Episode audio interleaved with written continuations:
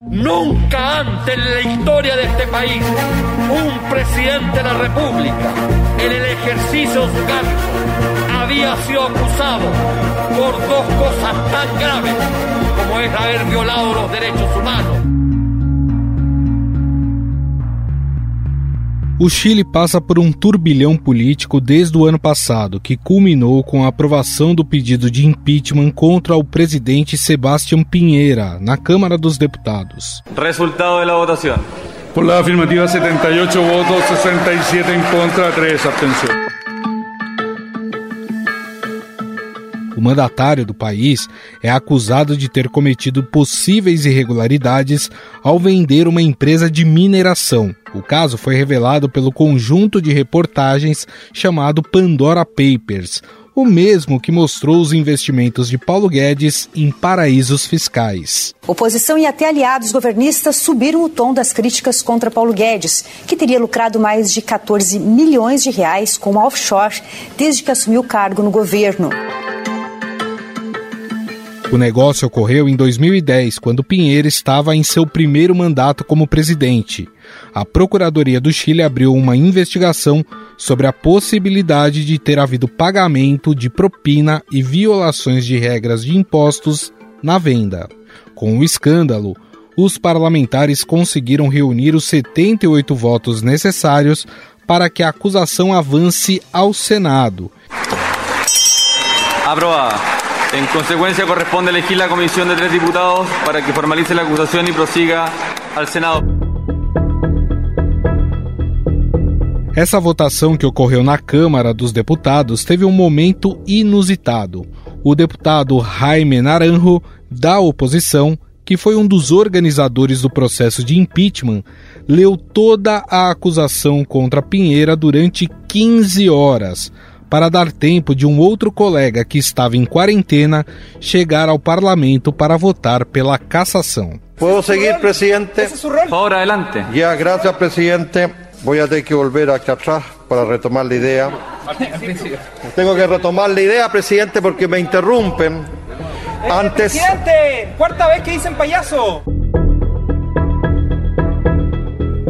Pesquisa do Instituto Ipsos, divulgada na última semana, mostrou que 60% dos chilenos se dizem favoráveis ao impeachment do presidente. Para ter o mandato cassado, são necessários que 29 dos 43 senadores votem a favor do impeachment. Mas no Senado existe a possibilidade do processo não passar, porque a aliança governista tem a maioria.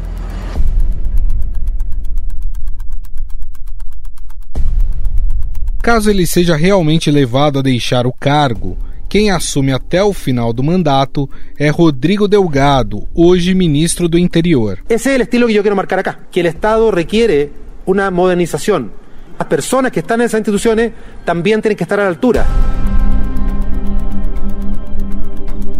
Além do episódio ligado ao Pandora Papers, Pineira enfrenta desgastes de imagem por causa da Assembleia Constituinte, formada após reivindicações de grandes protestos que incendiaram o país em 2019 e por atritos com os povos mapuches. No mês passado, ele anunciou a militarização de quatro zonas em regiões habitadas por esses indígenas, depois que, em um protesto desses povos na capital, uma mulher foi morta em embate com os policiais. Queremos comunicar hoy a todos nuestros compatriotas. Hemos decidido decretar estado de excepción constitucional de emergencia por grave alteración del orden público. Parlamentares da Constituinte pediram uma investigação sobre possíveis abusos cometidos pelas forças de segurança chilenas. Todo esse desgaste tem impactado na tentativa do presidente fazer o seu sucessor nas eleições de 21 de novembro. De acordo com o relatório mais recente do Instituto Cadem, Pinheira tem 15% de aprovação popular e a sua rejeição tem impactado diretamente no candidato governista Sebastián Sichel. O candidato de Vamos por Chile sofreu outro tropeção, segundo Cadem. Al quarto lugar de las preferencias chegou Sebastián Sichel.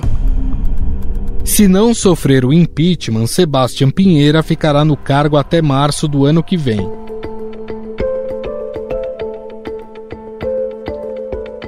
As pesquisas presidenciais mais recentes mostram o advogado de extrema-direita José Antônio Cast, de 55 anos à frente. Conhecido por suas frases elogiosas ao período ditatorial do Chile e a Augusto Pinochet, Cast disputa pela segunda vez a presidencia. Claramente fue el pueblo de Chile que se levantó y le solicitó a las Fuerzas Armadas que hicieran un pronunciamiento militar. Y yo eso lo valoro y le doy las gracias por haber dado libertad a nuestra patria, si no estaríamos quizás peor que Cuba y Venezuela. Neste momento, o favorito para ir ao segundo turno com Cast é o candidato da centro-esquerda Gabriel Boric ex-líder estudiantil de 35 años. Es que el nivel de desconexión que existe en la derecha con la mayoría del pueblo de Chile es brutal y cuatro años más yo creo que Chile no lo soporta. Nos levantamentos de segundo turno, o candidato apoiado pela esquerda venceria as eleições. Para entender melhor o quadro político no Chile e o que ele pode impactar no Brasil, Vamos conversar com o professor do Instituto de Relações Internacionais da Universidade de Brasília, Roberto Goulart Menezes. Tudo bem, professor? Tudo bem, Gustavo. Bom, professor, a Câmara dos Deputados do Chile aprovou o impeachment do presidente Sebastião Pinheira. No entanto, o processo segue agora para o Senado, que tem uma maioria governista. Mesmo com aprovação popular ao processo de impeachment, né, pesquisas mostram que mais de 60% da população aprova o impeachment do presidente, dá para a gente afirmar que Sebastião Pinheira conseguirá se manter no cargo até março? O Senado vai conseguir segurar o presidente? Gustavo, a votação no Senado, como você bem destacou, ela vai ocorrer na próxima terça-feira, no dia 16 do 11, né?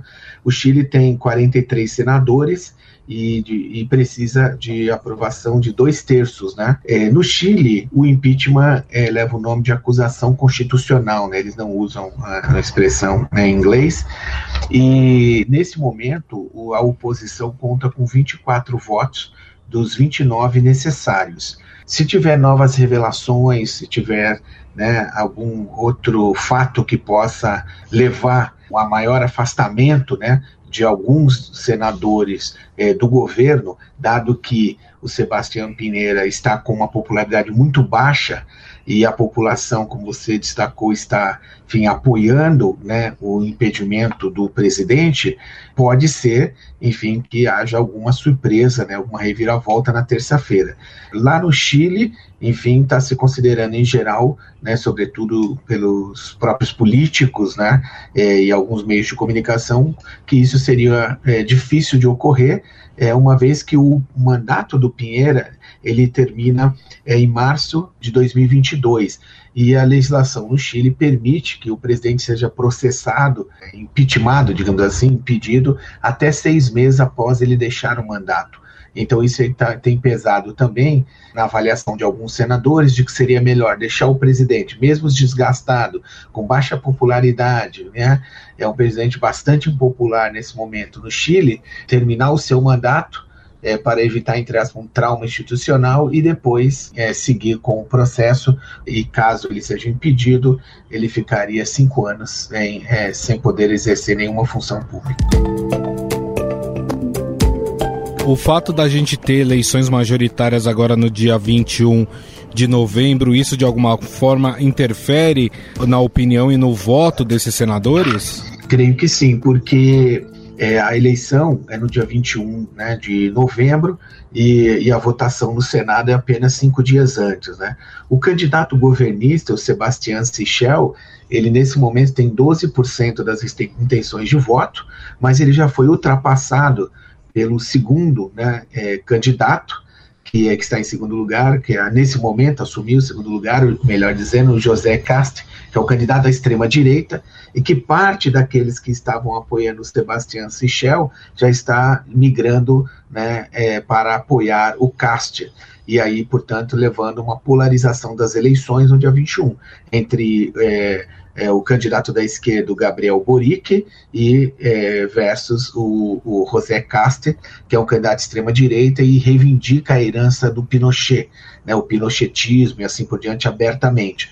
Então, é, certamente o candidato do governo vai continuar perdendo é, apoio e isso, enfim, pode de alguma forma influenciar, ou seja, na pressão né, da população, sobretudo da sociedade organizada no Chile e os meios de comunicação, uma pressão é, sobre parte dos senadores para que, enfim, faça, né, enfim, leve adiante é, o impedimento do presidente. Mas até esse momento eles estão procurando separar, né, exatamente a direita procura separar é, o impedimento das eleições e a, e a esquerda que conseguiu, né, batalhou na Câmara dos Deputados para levar adiante o impedimento e conseguiu os 78 votos necessários, né, o mínimo né, para que o pedido de impeachment tiver, fosse aceito e caminhasse agora para o Senado, eles estão trabalhando e já vinham trabalhando para que, de fato, o impedimento, né, a votação do impedimento ocorresse antes das eleições.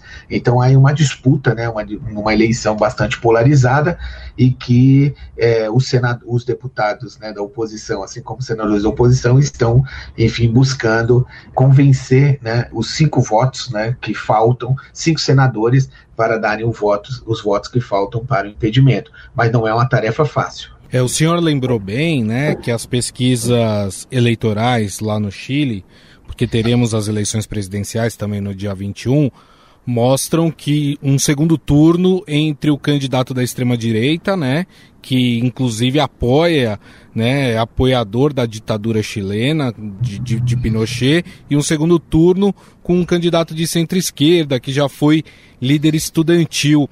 Mas não é muito comum, né, professor, a gente ver esse tipo de polarização no Chile. O Chile geralmente é um polo mais conservador dentro da América do Sul. Não sei se eu estou correto nessa minha afirmação. Lá também está se passando por um processo de polarização igual aqui do Brasil?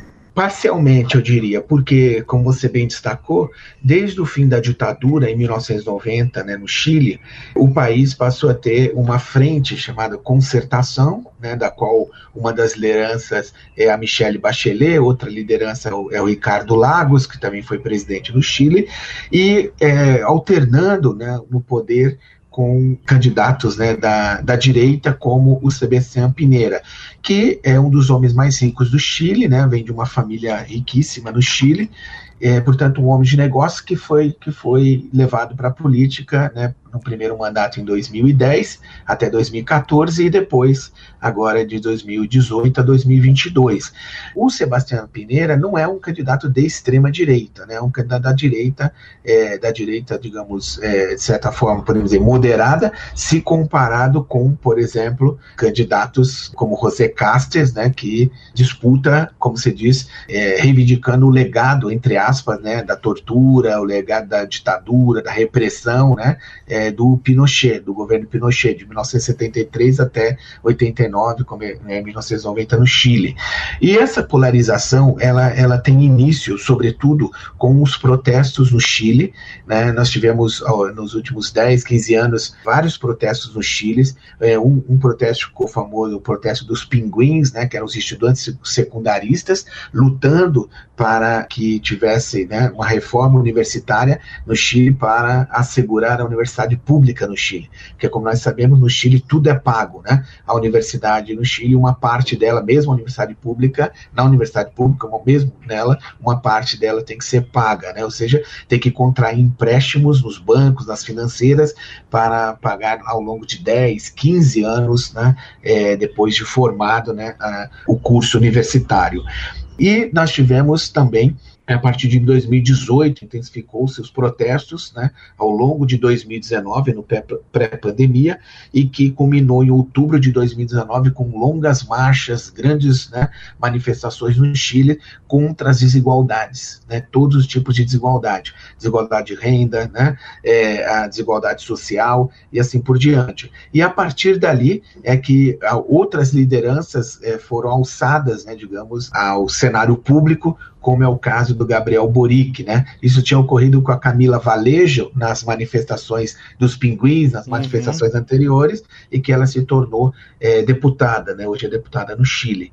Então, essa polarização é, é sobretudo, uma reação por parte né, do establishment, do status quo, digamos assim, é, porque os seus candidatos não têm conseguido é, atrair né, é, o eleitorado, né, é, desde os protestos de 2019, e porque a população chilena ela quer mudança também, né? A população ela quer, ela, ela já está indo votar é, na esteira da Constituinte, né, que o Chile está, nesse momento, redigindo. O país está redigindo uma nova Constituição, exatamente para deixar para trás o Chile pinochetista, a ditadura, a Constituição, né, eu digo, a Constituição da ditadura, né, a ditadura já terminou, é claro, em 1990, mas deixar para trás esse, esse passado recente, digamos, esse entulho né, autoritário chileno.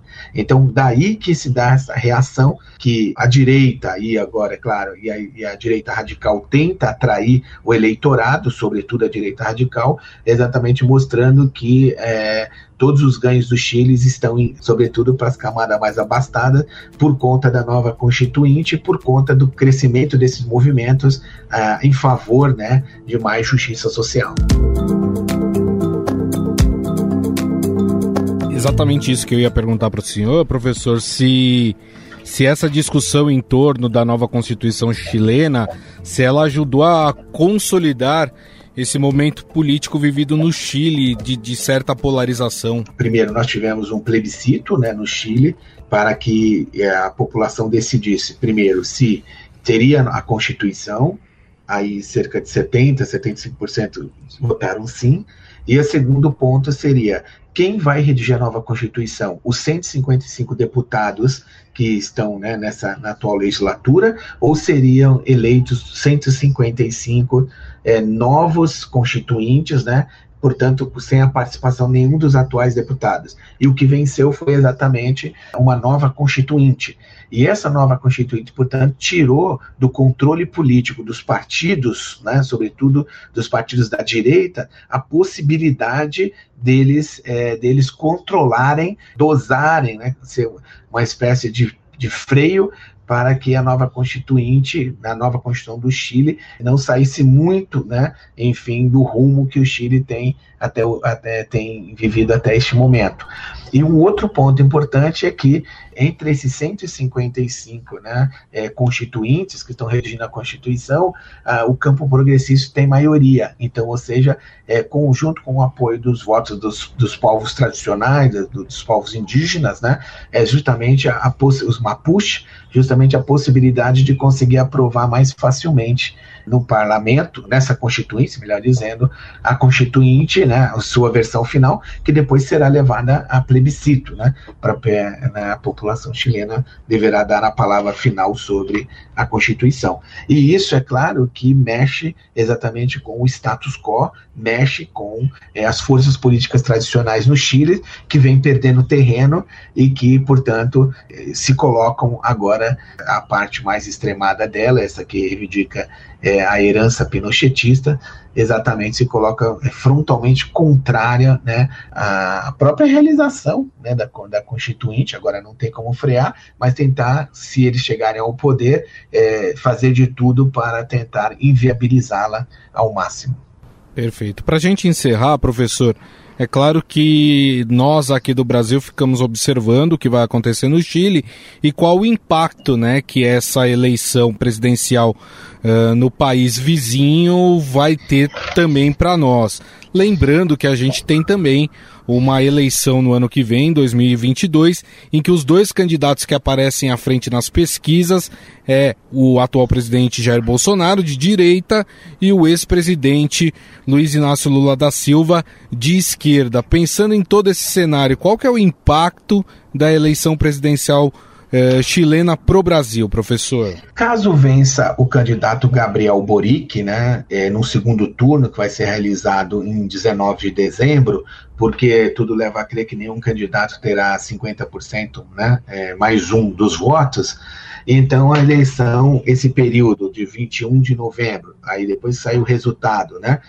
Esse mês até o mês que restará até a, a realização do segundo turno, é, vai ampliar ainda mais a polarização né, no Chile. Né? É claro que também tem que ver se confirma o José Castro como o segundo colocado. Né? Nesse momento, ele está cinco pontos percentuais à frente né, do, do Sebastião Sichel, o candidato governista, mas ainda né, precisa ser confirmado se ele vai ao segundo turno. Um segundo turno entre os dois é uma polarização é, diferente da, da, polarização brasileira, né, porque lá tem um candidato, José Castro, é um candidato de extrema-direita, com um candidato de esquerda, como você bem colocou, e com o apoio de setores moderados também da sociedade chilena, que quer ver o Chile virar essa página. Né?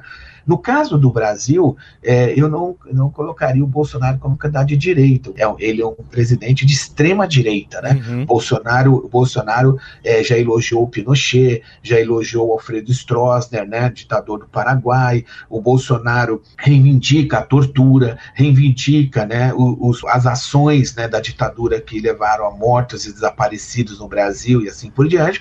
Então é uma é uma figura que é, é, desse ponto de vista né, do ponto de vista político, tem um nicho dele ali, digamos, que ele procura manter, né, esse eleitorado, que é exatamente uma certa, digamos, que eles são os, as viúvas da ditadura militar no Brasil, né?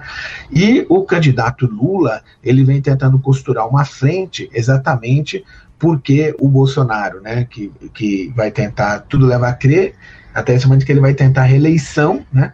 É, mas também não está descartada a possibilidade, uma vez que ele tenha uma rejeição muito grande, como ele já está agora com 69% né, de rejeição, o Bolsonaro podendo se candidatar ao Senado ou mesmo à Câmara dos Deputados é, por conta de que ele quer ter a imunidade é, parlamentar. Então, ah, o Bolsonaro ele não, não tem economicamente é uma performance boa para apresentar para o eleitorado, ele não tem é, uma performance boa no gerenciamento da crise da pandemia, o que levou à recuperação de parte da popularidade do Sebastião Pineira, né, porque avançou a vacinação no Chile, mas que agora, com o caso do, do Pandora Papers, né, que é, ele está, digamos, nas cordas novamente. E, portanto, no Brasil, eu creio que o reflexo que, pode ter a vitória, se for a vitória do candidato Gabriel Boric, e se se confirmar a vitória do candidato Lula no Brasil, ou um candidato mais é, do campo progressista, eu creio que as relações serão mais ou menos entre quando o Lula estava no poder e a Michelle Bachelet é, estava no poder no Chile. Né?